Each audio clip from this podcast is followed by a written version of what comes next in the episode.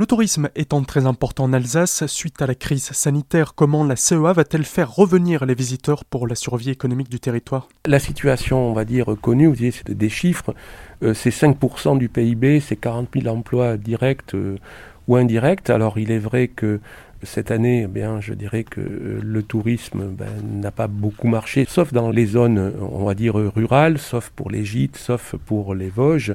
Le défi pour l'année qui vient, ça va être d'abord de rassurer euh, nos visiteurs. Il faut, faut, savoir que nos lieux de visite, nos restaurateurs, nos lieux d'hébergement ont fait des efforts euh, considérables pour euh, assurer une sécurité sanitaire à tous nos clients. Donc il y a une action de rassurance et aussi miser sur nos atouts qui sont par exemple le Piémont des Vosges avec tous ces espaces de liberté, de randonnée, de tourisme vert. Voilà.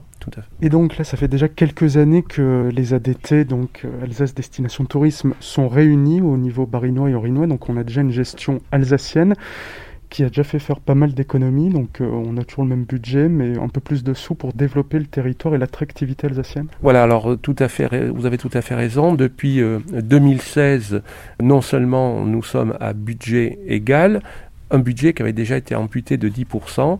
Donc ça, euh, c'est déjà le premier avantage de travailler ensemble, c'est euh, une économie euh, d'argent public. Le deuxième avantage, c'est qu'il y a une communication qui est la même de Alkirch à Wissembourg. nos visiteurs parlent d'Alsace, ils ne parlent pas de Haut-Rhin et de Bas-Rhin.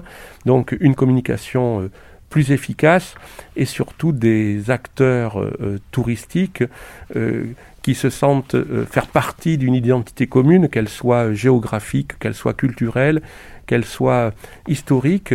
J'ai vu le changement des comportements entre 2015, où il y avait deux agences, et 2020, avec une seule agence de développement touristique. on sait travailler ensemble. Il y a eu six mois, on va dire, d'harmonisation des pratiques. Et depuis, c'est vrai qu'on communique ensemble, donc on communique plus fort.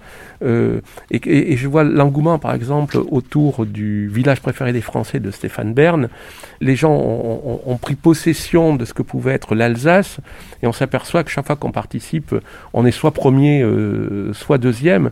Alors c'est juste symptomatique que euh, tous les acteurs alsaciens du tourisme et les Alsaciens, en fait, se sont emparés de cette identité paysagère, bâtimentaire, architecturale que représente l'Alsace. Pour retrouver l'entretien complet sur la collectivité européenne d'Alsace, rendez-vous sur notre site azur-fm.com dans la rubrique Actualité régionale.